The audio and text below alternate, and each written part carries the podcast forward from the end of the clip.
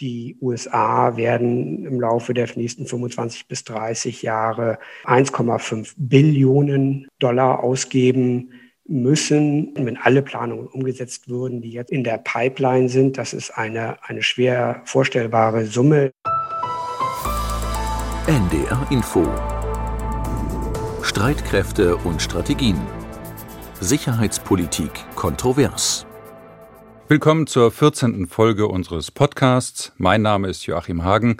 Andreas Flocken, der euch, der Sie normalerweise durch die Sendung führt, ist im Urlaub.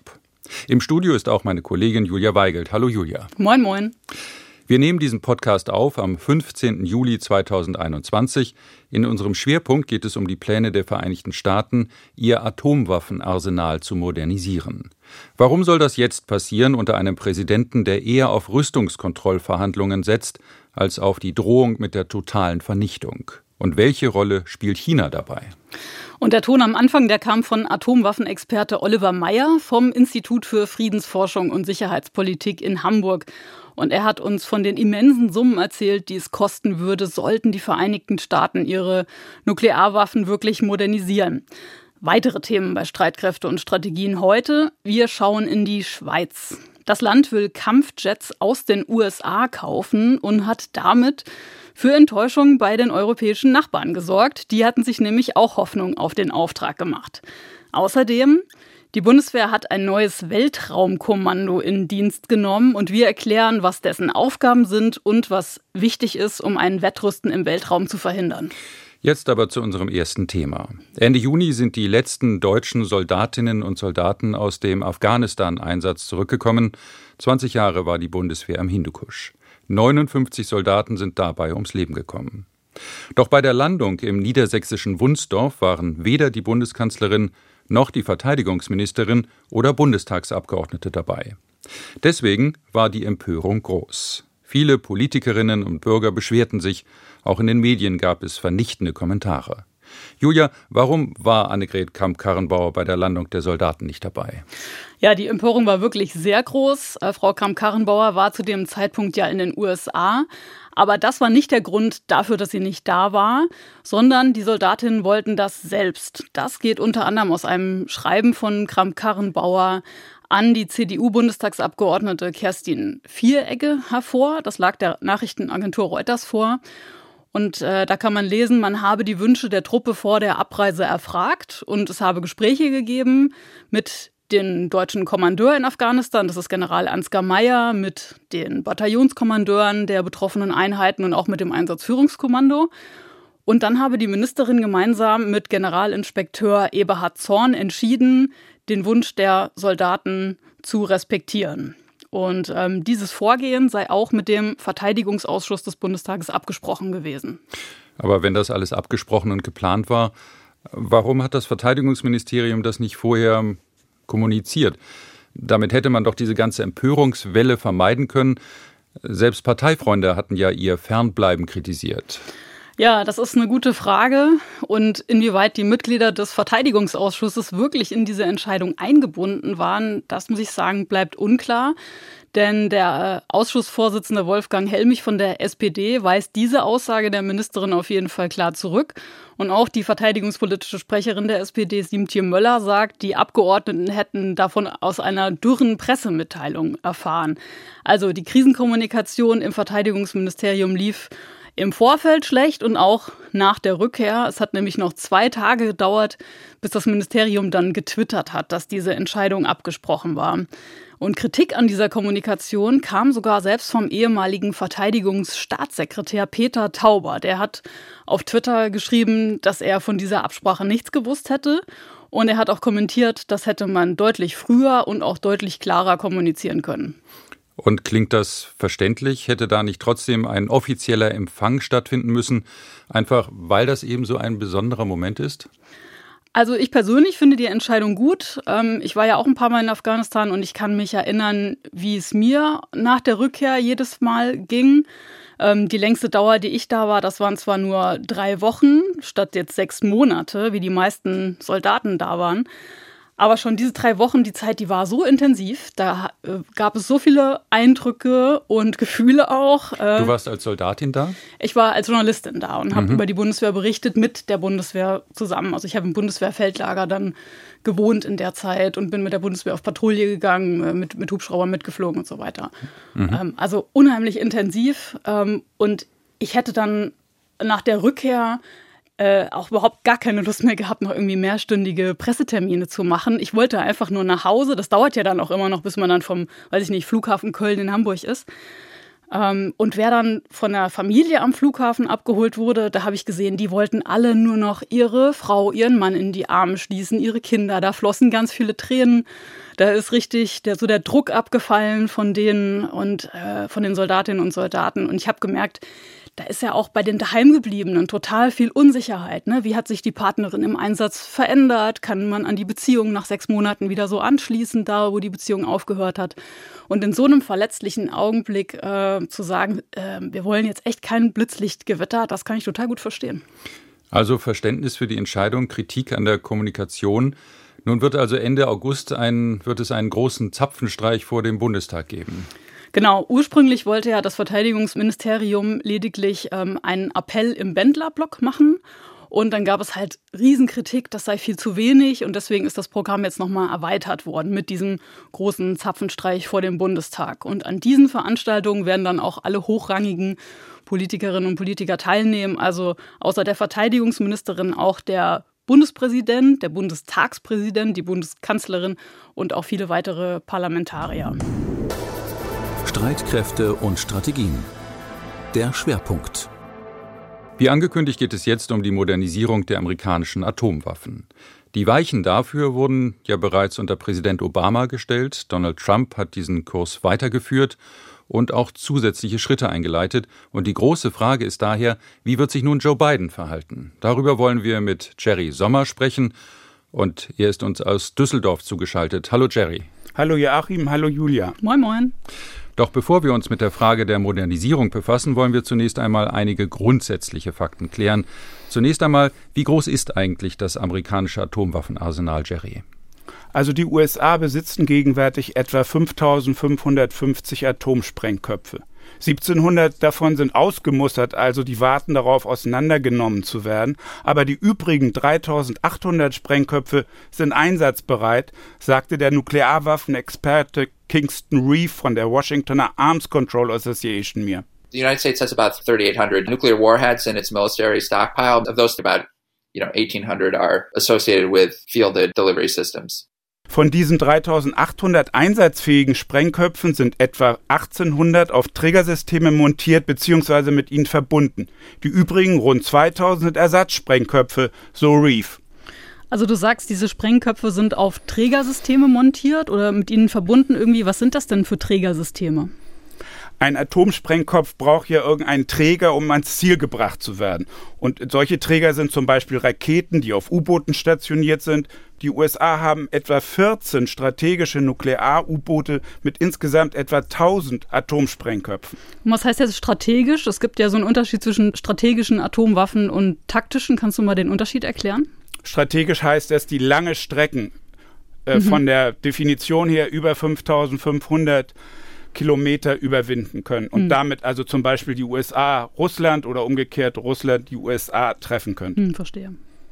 Also zu diesen 14 Atom-U-Booten mit 1000 Atomsprengköpfen gibt es zusätzlich landgestützte verbunkerte Raketen.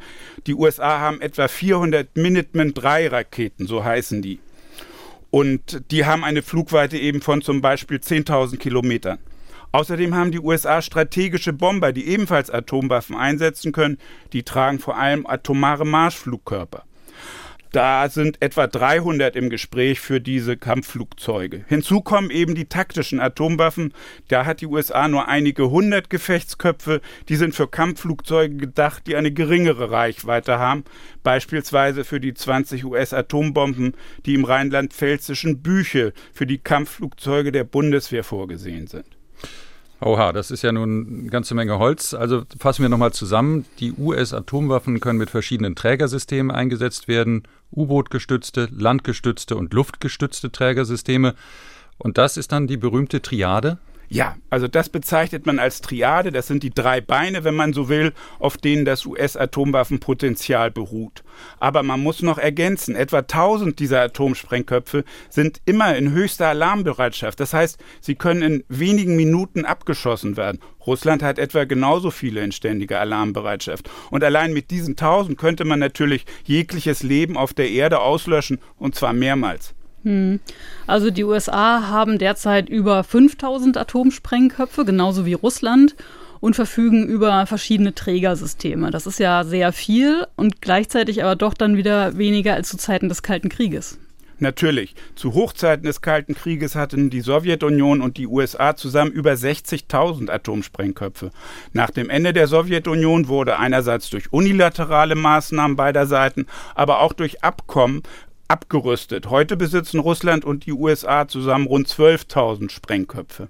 Aber du hast es ja schon gesagt, mit den noch heute vorhandenen Atomsprengköpfen kann die Welt gleich mehrmals vernichtet werden. Das macht doch auf den ersten Blick überhaupt keinen Sinn. Warum besitzen die USA bzw. Russland eigentlich so viele Atomwaffen? Das ist doch ein atomarer Overkill. Das hat verschiedene Gründe. Also zum einen ging es im Kalten Krieg gegen die Sowjetunion oder heute gegen Russland den USA immer darum, eine gesicherte Zweitschlagfähigkeit zu besitzen. Das heißt, man will genügend Atomwaffen haben, um selbst im Falle eines umfassenden Nuklearangriffes genügend Nuklearsprengköpfe zu haben, um zurückschlagen und dem Gegner unermesslichen Schaden zufügen zu können. Das ist die Logik oder Unlogik, wie man es äh, will, der Nuklearstrategen. Das würde die strategische Stabilität sichern und den Gegner aus Angst vor der eigenen Vernichtung vor einem Angriff abschrecken. Also nach dem Motto, wer zuerst schießt, stirbt als Zweiter. Also beiden, sowohl ähm, den USA als auch Russland, ging es sozusagen um eine mögliche Rache.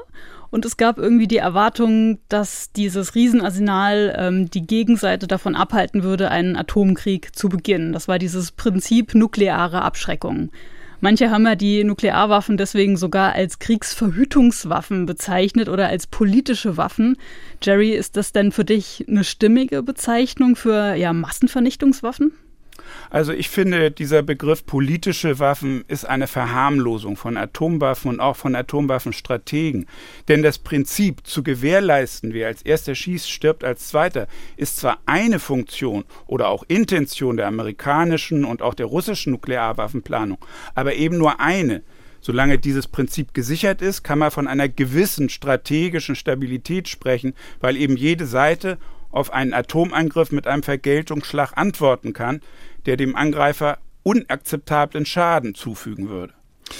Nun ist aber inzwischen auch des Öfteren die Rede davon, dass man mit Atomwaffen auch Kriege führen wolle, um gegebenenfalls begrenzte Nuklearschläge zu führen. Das passt doch gar nicht zu der eben vorgenommenen Charakterisierung von Atomwaffen als Kriegsverhütungswaffen bzw. Abschreckungswaffen, auch wenn wir sagen, dass das eigentlich gar nicht stimmt. Genau, deshalb sage ich ja, das ist nur eine Funktion, diese Kriegsverhütung, Abschreckung als Kriegsverhütung. Atomwaffen werden nämlich von Nuklearplanern gleichzeitig immer als Kriegsführungswaffen angesehen und mit Einsatzoptionen versehen, mit denen man meint, gegebenenfalls einen Atomkrieg gewinnen zu können. Insbesondere nachdem die Technologie so weit war, punktzielgenaue Raketen zu entwickeln, haben zum Beispiel die USA ihre Atomwaffen auch ausgerichtet auf die Atomwaffenstützpunkte des Gegners. Und dann wäre ja ähm, in dem Fall Russland möglicherweise nicht mehr in der Lage, äh, so einen Gegenschlag zu starten. Und es gibt dann auch keine sogenannte ähm, strategische Stabilität mehr. Und diese ganze nukleare Abschreckung würde gar nicht mehr funktionieren. Ja, wenn eine Seite meint, dass sie keine Zweitschlagsfähigkeit mehr besitzt oder dass die bedroht ist, dann rüsten die wiederum auf. Und das ist eben dann die gegenseitige Aufrüstungsspirale, in die man da kommt. Und es kommt auch noch hinzu ein Prinzip der USA, dass sie nämlich immer den militärisch-technologischen Vorsprung behalten muss. Und atomare Fähigkeit zur Kriegsführung begannen die USA zu entwickeln, nachdem sie in den 1950er und 60er Jahren ihre absolute nukleare Überlegenheit verloren hatten, weil eben damals die Sowjetunion nachgezogen und eine gesicherte Zweitschlagfähigkeit erreicht hatte. Die Folge war, so Oliver Meyer vom Hamburger Institut für Friedensforschung und Sicherheitspolitik, dann kam dieser Gedanke auf, tatsächlich den Verlauf eines Atomkriegs steuern zu können durch den gezielten Einsatz von Atomwaffen und eben auch in einem solchen Atomkrieg bestehen zu können. To prevail ist das amerikanische Wort, was eben darauf hinauslief, dass man im Verlaufe eines Atomkrieges den Gegner dazu bringen kann, von einem weiteren Einsatz von Atomwaffen abzusehen oder eben sie gar nicht einzusetzen. Dazu muss man ergänzen, es ist äußerst unwahrscheinlich, dass nach einem Ersteinsatz auch nur einer einzigen Atomwaffe eine andere Seite oder die andere Seite einknickt. Viel wahrscheinlicher ist doch, dass die Auseinandersetzung zu einem umfassenden Atomkrieg eskaliert, also zur Katastrophe wird. Trotzdem gehen aber US-Nuklearplaner immer wieder von der Möglichkeit eines begrenzten Atomkrieges aus und schaffen dann neue Waffensysteme an, in der Hoffnung, so dieses Ziel erreichen zu können. Ja, das möchte man lieber nicht ausprobieren. Jetzt haben wir aber sehr weit zurückgeblickt auf die Abschreckungstheorie und das strategische Denken mit Blick auf Atomwaffen. Jerry, welchen Zusammenhang gibt es denn nun aber mit der Modernisierung der US-Atomwaffen? Also die aktuelle Debatte um die umfassende Modernisierung der US-Atomwaffen dreht sich vor allen Dingen um zwei Themen. Erstens die schon von Obama beschlossene Modernisierung von Atomwaffen sowie aller strategischen Atomwaffenträger, also wie wir schon gesagt haben, landgestützter Interkontinentalraketen, U-Boot-gestützten und Flugzeuggestützten Interkontinentalraketen. Dieses Programm hat Trump fortgeführt, aber es geht zweitens um von Trump zusätzlich auf den Weg gebrachte Anschaffungen von neuen seegestützten Atomwaffen mit kleiner Sprengkraft sowie seegestützten Marschflugkörpern. Die Trump-Administration meinte, diese Systeme seien nötig für die USA, um gegen russische Angriffe vielleicht eben auch mit solchen kleineren Atomwaffen antworten zu können. Der Gedanke dahinter, man könne einen Atomkrieg steuern, eben einen Atomwaffeneinsatz begrenzen, letztlich einen Sieg im Atomkrieg erreichen. So haben es auch die Autoren von Trumps Nuclear Posture Review 2018 vorgesehen und geschrieben. Und einer der Autoren ist der damalige Pentagon-Staatssekretär Elbridge Colby. Und der sagte, dass es für die USA nötig sei, um Russland und China vor jeglichem Krieg gegen die USA oder ihre Verbündeten abzuhalten, jetzt kommt das Zitat, die richtige Strategie und die Waffen zu besitzen, um einen begrenzten Nuklearkrieg führen und sich dabei durchsetzen zu können. Also die Trump-Administration wollte Atomwaffen mit kleinerer Sprengkraft entwickeln, um sie dann auch als erstes einzusetzen. Also nicht nur nach einem Gegenschlag, nach einem Angriff spätestens dann funktioniert ja diese Logik der Kriegsverhütungswaffen nicht mehr. Also die bisherige US-Atomwaffenstrategie hat immer die Möglichkeit eines Ersteinsatzes von Nuklearwaffen vorgesehen. Während des Kalten Krieges war dieser Ersteinsatz integraler Bestandteil der Nuklearplanung der USA. Nur so meinte man, einen Angriff der konventionell damals überlegenen Sowjetunion zum Beispiel in Europa begegnen zu können. Doch auch heute wird an dem Ersteinsatz von Atomwaffen durch die USA festgehalten. Das gilt sowohl für die sogenannten alten als auch für die nun von Trump auf den Weg gebrachten neuen Atomwaffen. Du hast ja die neuen Atomwaffenpläne der Trump-Administration eben angesprochen. Jetzt ist seit einem halben Jahr Joe Biden US-Präsident. Er hat auch seinen ersten Haushaltsentwurf für das Pentagon vorgelegt und damit auch seinen Plan für die US-Atomwaffen. Sind da jetzt Veränderungen zu erkennen? Also im Wahlkampf hat sich Biden gegen diese von Trump vorgesehenen neuen Atomwaffen ausgesprochen. Er hat auch bei einem Treffen im vergangenen Monat mit dem russischen Präsidenten Putin gemeinsam eine Erklärung abgegeben, in der es heißt, Zitat, ein Atomkrieg kann nicht gewonnen werden und darf niemals geführt werden. Na, das klingt doch so wie Reagan und Gorbatschow 1985 damals in Genf. Damals läutete das Treffen ja das Tauwetter zwischen Washington und Moskau ein und machte den Weg frei für Abrüstungsvereinbarungen, oder? Ja, also das ist wortwörtlich so, wie es Gorbatschow und Reagan 85 vereinbart hatten. Aber Trump, die Trump-Administration hat sich jahrelang dem Vorschlag Putins verweigert, diese Erklärung erneut abzugeben. Und da sieht man bei beiden zumindest eine andere Denkweise in Bezug auf Atombomben. Allerdings, in dem Haushaltsplan des, für das Pentagon den die Biden-Regierung vor ein paar Monaten vorgelegt hat, da gibt es keinerlei Einschränkungen, sondern es gibt sogar mehr Geld für Trumps neue US-Atomwaffen. Sehr zur Enttäuschung von linken Demokraten im Kongress. Auch Kingston Reeve von der Arms Control Association kritisiert das. Er hält das für eine verpasste Chance, um eine Richtungsänderung zu beginnen, entsprechend auch den eigenen Aussagen von Biden, der die Rolle von Nuklearwaffen in der US-Strategie vermindern will. Reef My sense is that the Biden administration determined that it did not want to make any changes to the modernization program prior to having completed a major policy review of U.S. nuclear strategy, namely a nuclear posture review. Kingston Reef glaubt, dass die beiden Regierungen wohl erst eine neue, umfassende Überprüfung ihrer Nuklearwaffenstrategie vornehmen will, bevor sie irgendwelche Atomprogramme verändert.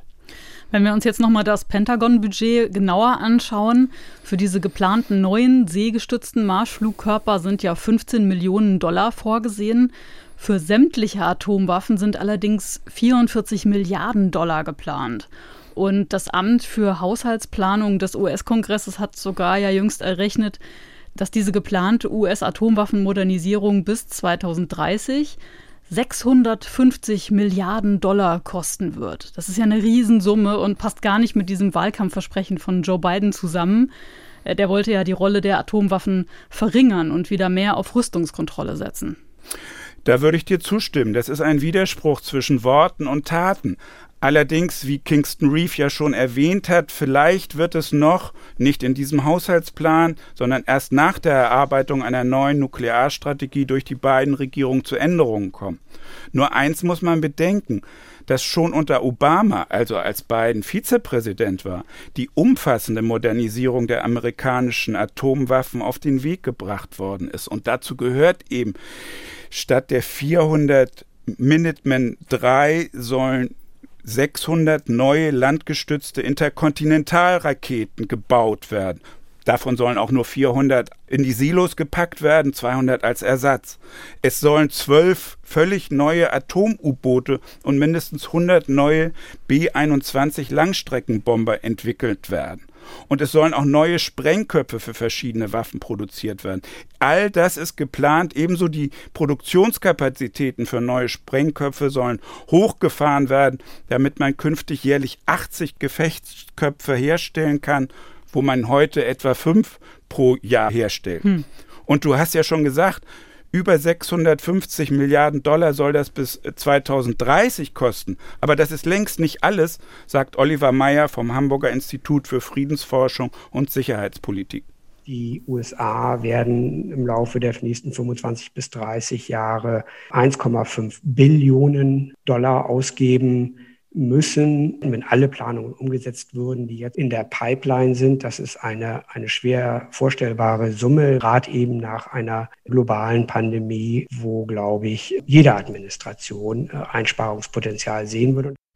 1,5 Billionen Dollar, das ist, wie gesagt, das kann man sich überhaupt nicht vorstellen. Hm. Aber ähm, auch für eine Supermacht USA ist das ja unglaublich viel Geld. Allerdings argumentieren ja die Befürworter, diese eingeleiteten Modernisierungen seien dringend notwendig, um die US-Atomwaffen einsatzfähig zu halten und damit die Abschreckung glaubwürdig zu halten und auch um die Zweitschlagsfähigkeit der USA zu sichern.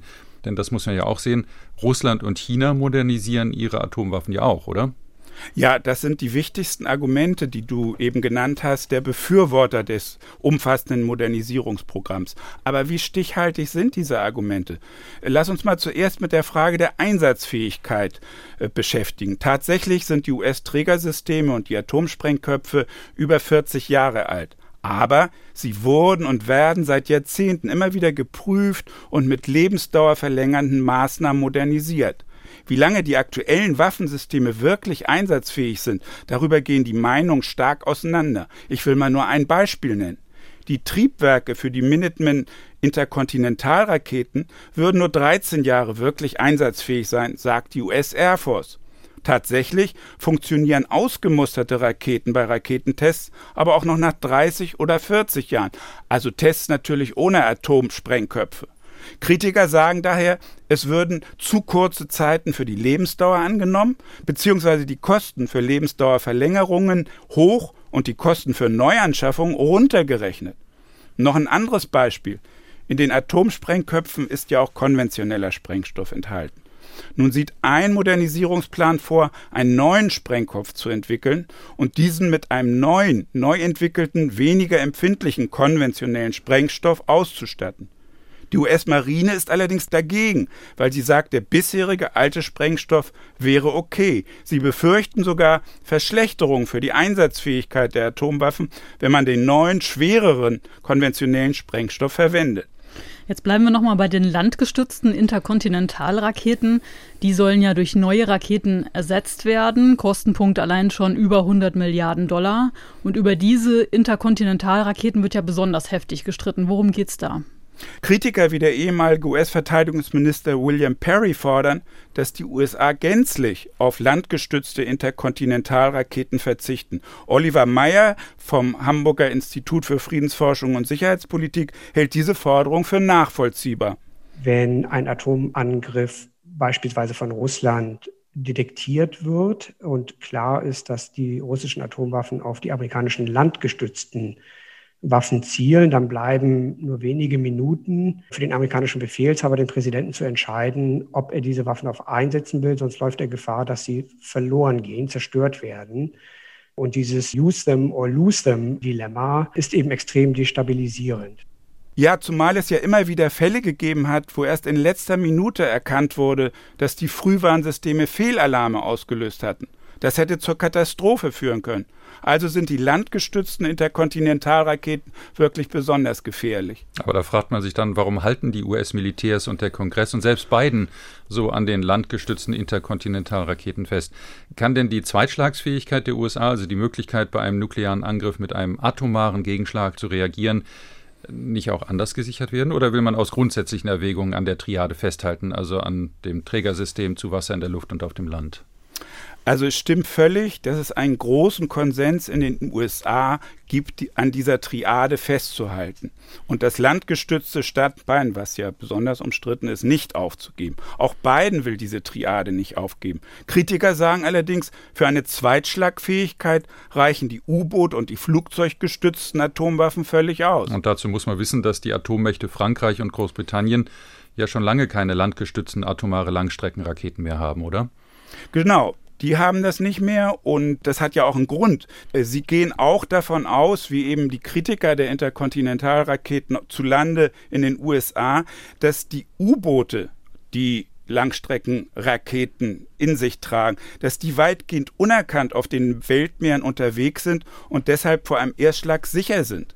Äh, diese stehen deshalb auch nicht unter dem Zwang, also die U-Boote, ihre Atomwaffen sofort bei einem Alarm abzuschießen, wie die landgestützten Interkontinentalraketen. Also da gibt es dann weniger Druck für den Befehlshaber sozusagen. Genau, mehr mhm. Zeit, mehr ja. Zeit zur ja. Analyse.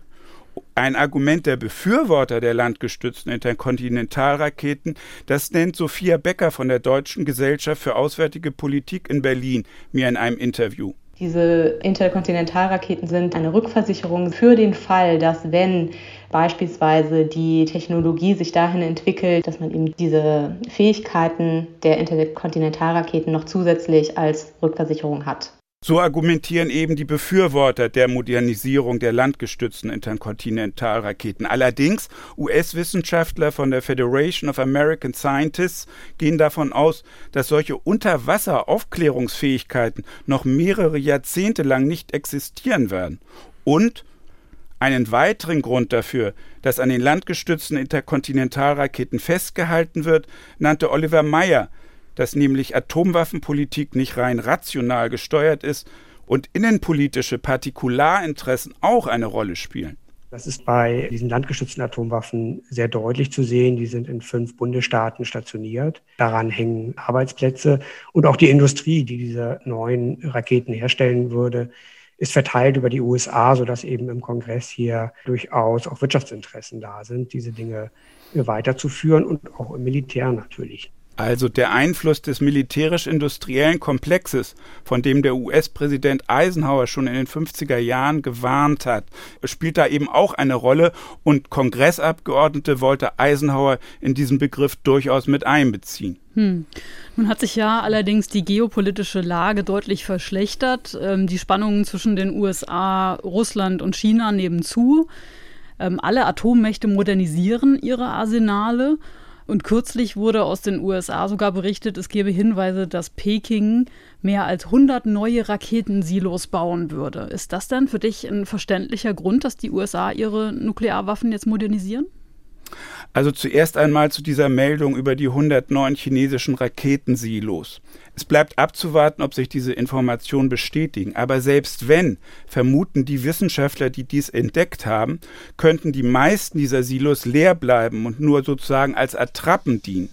Und diese Wissenschaftler sagen auch, ein Ausbau des chinesischen Atompotenzials von den gegenwärtig etwa 350 Sprengköpfen geschieht aus Sorge um die chinesische Zweitschlagfähigkeit, besonders angesichts wachsender US-Raketenabwehrfähigkeiten. Und man muss auch die Verhältnisse äh, sich angucken. China hat mit seinen 350 atomaren Sprengköpfen ein bisschen mehr als Großbritannien und Frankreich. Die USA und Russland besitzen jedoch jeweils mehr als das Zehnfache. Deshalb hält auch Kingston Reef von der Washingtoner Arms Control Association es nicht für stichhaltig, wenn US-Militärs das umfassende US-Atomwaffenmodernisierungsprogramm mit den wachsenden atomaren Arsenalen Chinas begründen. With respect to the many significant challenges that I think China poses to the United States and its allies, you know, the Chinese nuclear challenge is, is not among the most pressing challenges that China poses. Die nukleare Herausforderung durch China sei wirklich eines der weniger wichtigen Probleme der USA im Umgang mit China, sagt Reef. Und auch in Bezug auf Russland geht er davon aus, dass nicht nukleare Fähigkeiten, sondern konventionelle militärische Fähigkeiten für die Sicherheit der USA und, und ihrer Alliierten viel relevanter sind. Das kann man aber auch anders sehen. China will ja auch militärisch mit den USA gleichziehen und offenbar nicht nur bei den konventionellen Streitkräften. Und das ist ja auch ein Grund, warum die beiden Administrationen versucht, Peking in die nukleare Rüstungskontrolle einzubeziehen. Also da muss man ein bisschen differenzieren. Natürlich sollten alle Atommächte an Abrüstungs- und Rüstungskontrollen äh, beteiligt sein. Aber zu China konkret. Du sagst, wenn ich das richtig verstanden habe, China will mit den USA nuklear gleichziehen. Sicher fordert China, dass Russland und die USA atomar auf das Niveau von China abrüsten. Es ist jedoch nicht belegbar, dass China auf das Atomarsenal der USA aufrüsten will. Noch nicht einmal die jüngsten Bedrohungsanalysen der US-Geheimdienste behaupten das. Darin heißt es, also in diesen Bedrohungsanalysen, das Ziel China sei es, sein Atomarsenal in den nächsten zehn Jahren zu verdoppeln. An der zahlenmäßigen und auch technologischen Dominanz der USA in Bezug auf Atomwaffen würde das allerdings nichts Wesentliches ändern. Die USA hätten dann immer noch 5500 Sprengköpfe gegenüber China, ist dann etwa 700. Klar, unbestritten, China modernisiert sein nukleares Arsenal, baut es auf, plant auch eine Triade, also insbesondere seegestützte Langstreckenraketen zu stationieren. Nuklearexperten von der US Arms Control Association gehen aber davon aus, dass es eben tatsächlich hauptsächlich um die Sicherung der Zweitschlagfähigkeit Chinas geht, vor allem angesichts der Raketenabwehr und auch der neuen konventionellen, punktzielgenauen Waffen, die die USA entwickeln und stationieren. Und neben diesen Raketenabwehr und punktzielgenauen konventionellen Waffen muss man natürlich auch andere neue Technologien ins Auge fassen, die die Situation viel komplizierter machen, weil es Cyberwaffen, Antisatellitenwaffen gibt, die in der Lage sein könnten, Frühwarnsysteme auszuschalten.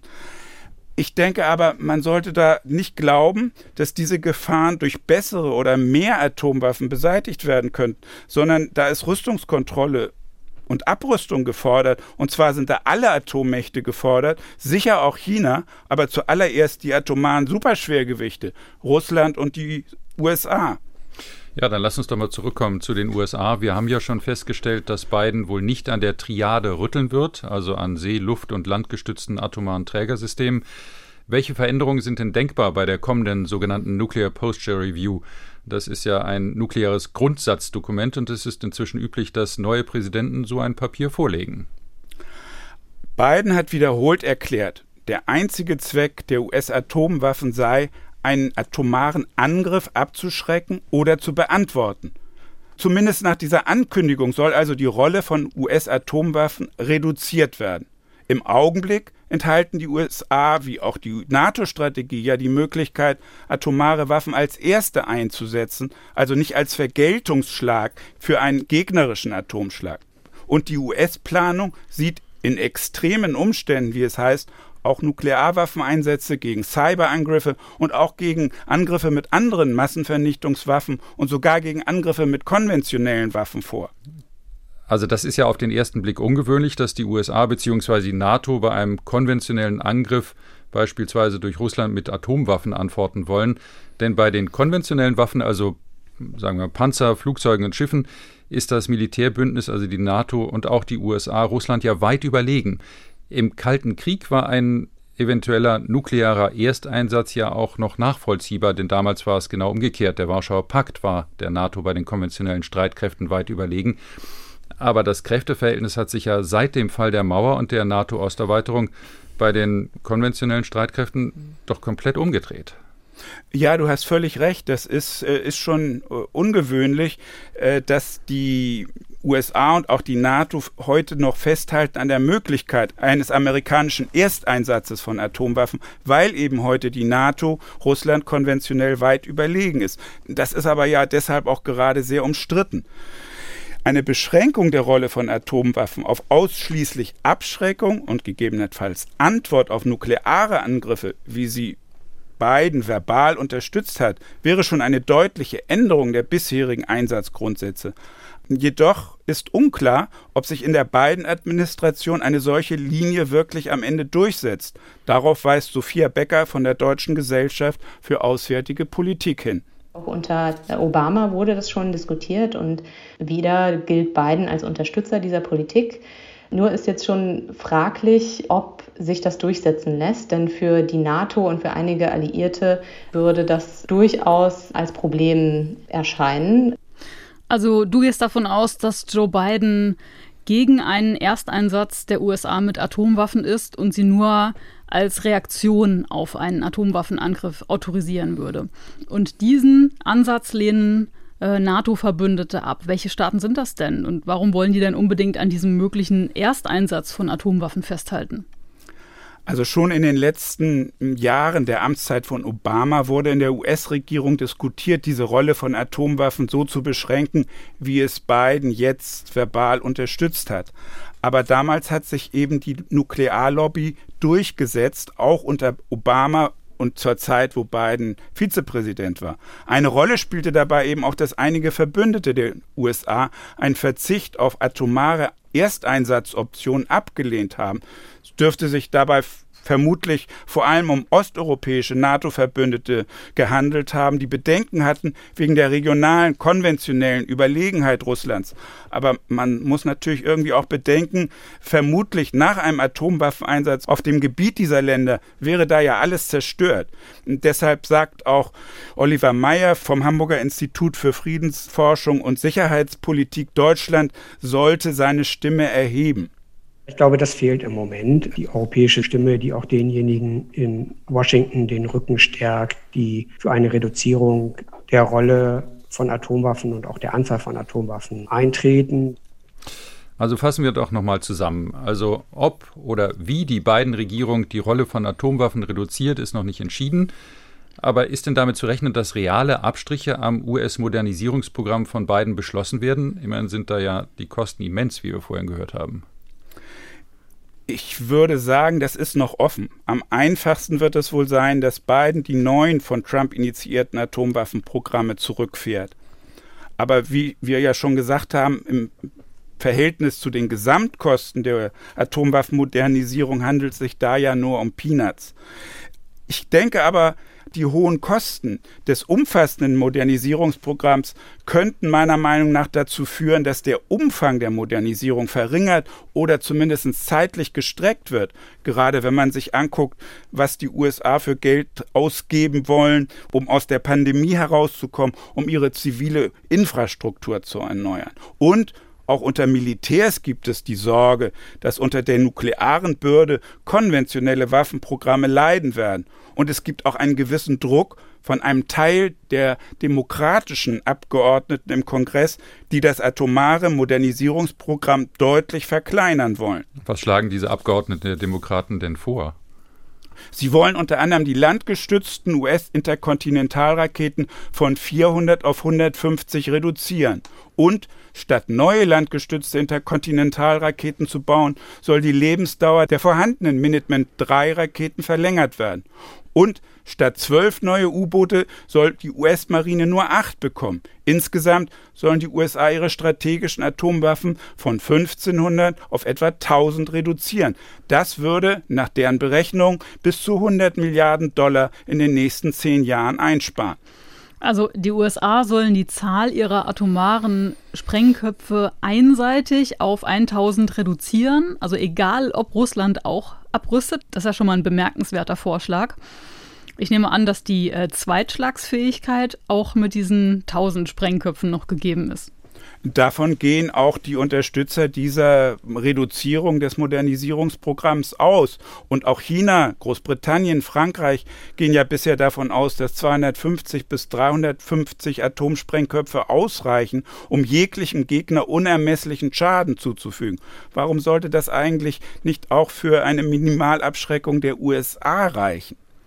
Wissenschaftler der Arms Control Association gehen zwar nicht so weit, also die landgestützten Interkontinentalraketen so weit abrüsten zu wollen, aber sie sind der festen Überzeugung, dass die Zweitschlagsfähigkeit auch mit weniger als den heutigen Atomsprengköpfen durch die USA gesichert werden kann.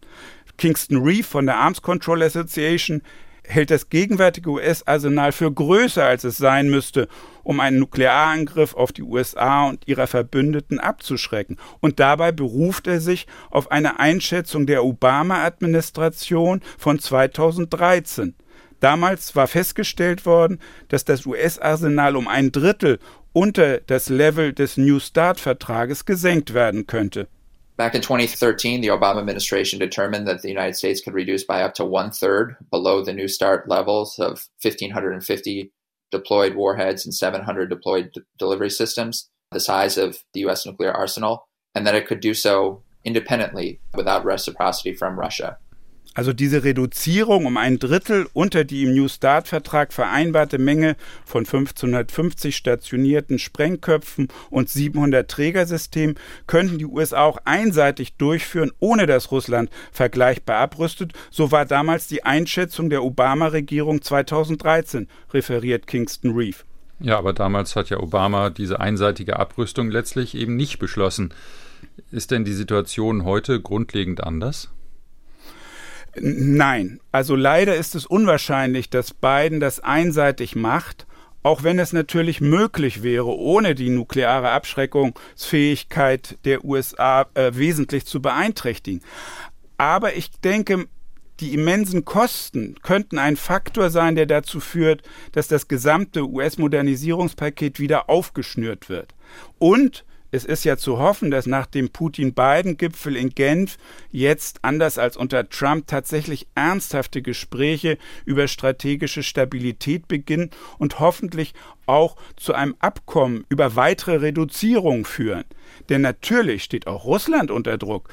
Auch dort werden laufende Modernisierungen mit hohen Kosten gemacht. Es wäre also durchaus im beiderseitigen Interesse, zu neuen Vereinbarungen über Reduzierung zu kommen. Soweit der Schwerpunkt zur Modernisierung der US-Atomwaffen. Das gesamte Interview mit Oliver Meyer vom Hamburger Institut für Friedensforschung und Sicherheitspolitik und die Show Notes finden Sie, findet ihr auf unserer Internetseite unter ndr.de-streitkräfte. Sicherheitspolitische Notizen und da schauen wir uns als erstes ein Rüstungsprojekt in der Schweiz an. Die Eidgenossen wollen nämlich neue Kampfflugzeuge kaufen, und zwar den Tarnkappenjet F-35 des amerikanischen Herstellers Lockheed Martin. Das ist eines der teuersten Rüstungsgeschäfte der Schweiz. Und diese Entscheidung ist zum einen in der Schweiz selbst umstritten, führt aber auch zu Spannungen in der Europäischen Union. Was ist da der Grund dafür, Joachim?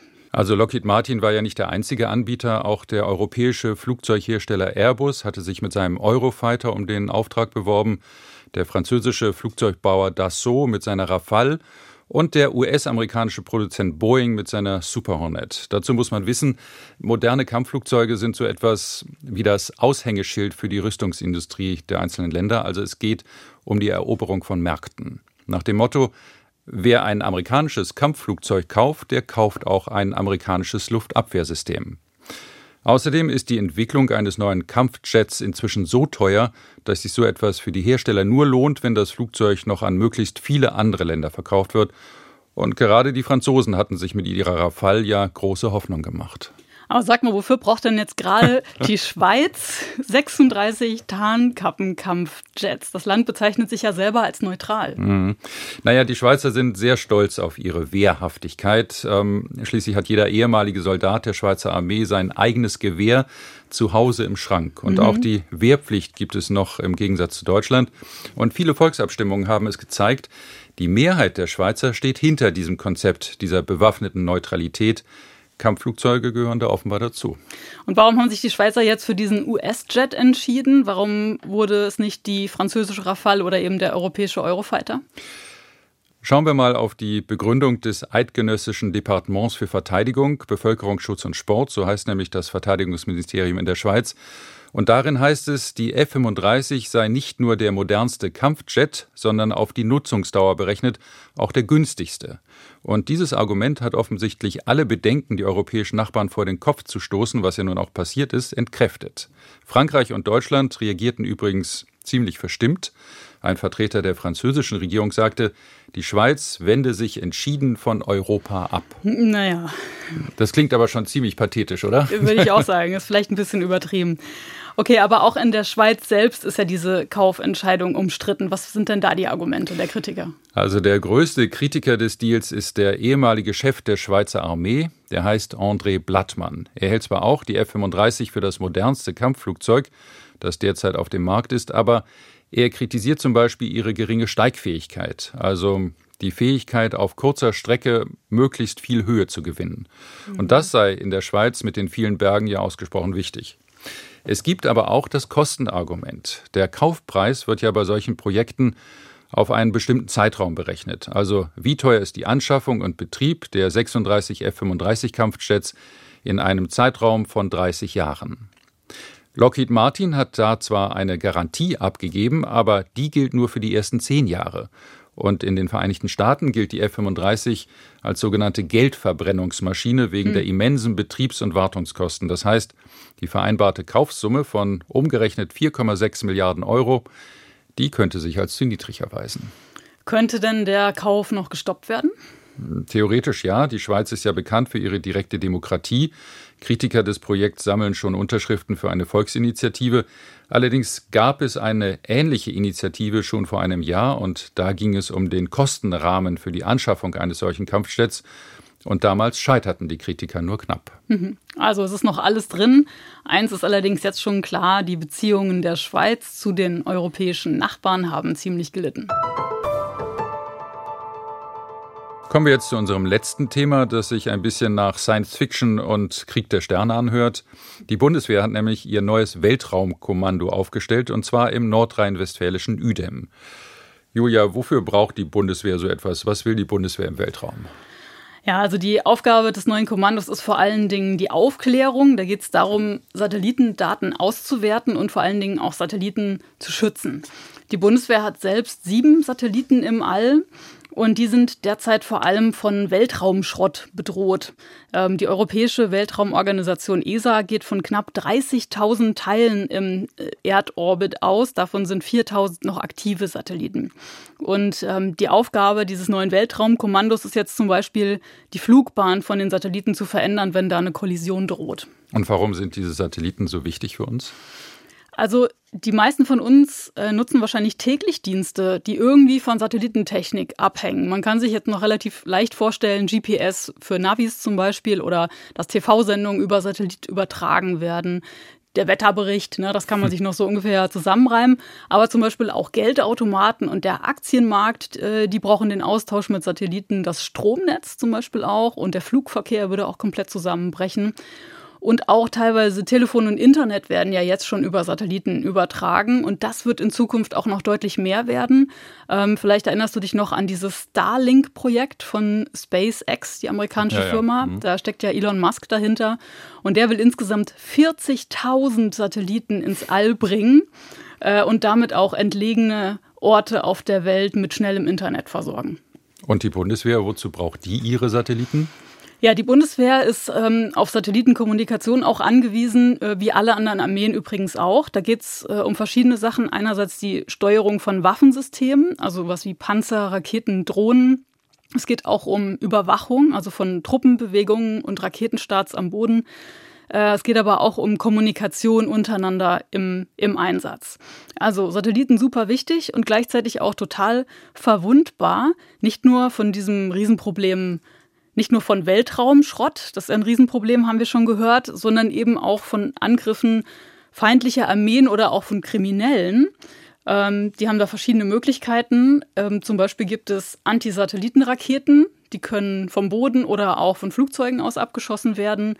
Ähm, dann kann man mit Lasern oder auch so Störsendern die Verbindung unterbrechen. Man kann Satelliten auch hacken. Ähm, und außerdem werden auch schießende Satelliten im All erprobt. Und was muss jetzt getan werden, um, sagen wir mal, ein Wettrüsten im All zu verhindern? Ja, das ist eine super wichtige Frage, zumal die jetzt auch äh, nochmal dringlicher geworden ist. Die NATO hat nämlich bei ihrem ähm, Gipfel im Juni jetzt zum ersten Mal beschlossen, dass so ein Angriff im Weltraum auch den Bündnisfall auslösen kann. Also das, da müsste Deutschland Angegriffenen dann beistehen. Und ich habe mich dazu mal mit Götz Neuneck unterhalten, der ist vom Institut für Friedensforschung und Sicherheitspolitik in Hamburg. Und er kritisiert angesichts so einer zunehmender Militarisierung des Weltraums ähm, eine Lücke im Völkerrecht. Und da geht es konkret um den Weltraumvertrag von 1967 dieser Artikel 4 dort verbietet nur die Anwendung von Massenvernichtungswaffen im Weltraum, aber nicht konventionelle Waffenwirkungen. Und da gibt es eine ganze Palette, die beginnt sozusagen mit Störmanövern, die Möglichkeit, Laserstrahlen einzusetzen von der Erde aus, bis hin zum Nutzen der Raketenabwehr gegenüber Satelliten auf niedrigen Umlaufbahnen. Und diese Gesetzgebung ist eigentlich offen. Die ist äh, nicht beschränkt. Und das führt dazu, dass wir in den letzten Jahrzehnten letztlich wieder neue Weltraumtests, Manöver von militärischen Satelliten, Annäherungsmanöver beispielsweise bis hin zur möglichen Zerstörung von Satelliten sehen. Und eine zweite Sache, sagt Neuneck, Deutschland muss sich besser mit EU-Ländern vernetzen, damit die EU wirklich mehr politisches Gewicht hat Ländern gegenüber wie den USA, Russland und China, die diese Militarisierung im Weltraum vorantreiben. Denn das Ziel muss sein, eine friedliche gemeinsame Nutzung des Weltraums, weil ich habe es ja am Anfang erzählt, wir sind alle auf funktionierende Satelliten angewiesen. Vielen Dank und das gesamte Interview mit Götz Neuneck findet ihr, finden Sie auf unserer Homepage unter ndr.de-streitkräfte. Und das war Streitkräfte und Strategien für heute. Danke fürs Zuhören. Wenn Sie, wenn ihr heute etwas besonders interessant fandet oder auch äh, euch was total genervt hat an der Sendung, dann schicken Sie uns gerne, schickt ihr uns gerne euer Feedback, zum Beispiel über das Feedback-Formular auf unserer Homepage ndr.de-streitkräfte. Sie können uns auch eine Mail schreiben an streitkräfte.ndr.de oder Sie können mir auf Twitter auch einfach eine Nachricht schreiben, wenn Sie dort vertreten sind.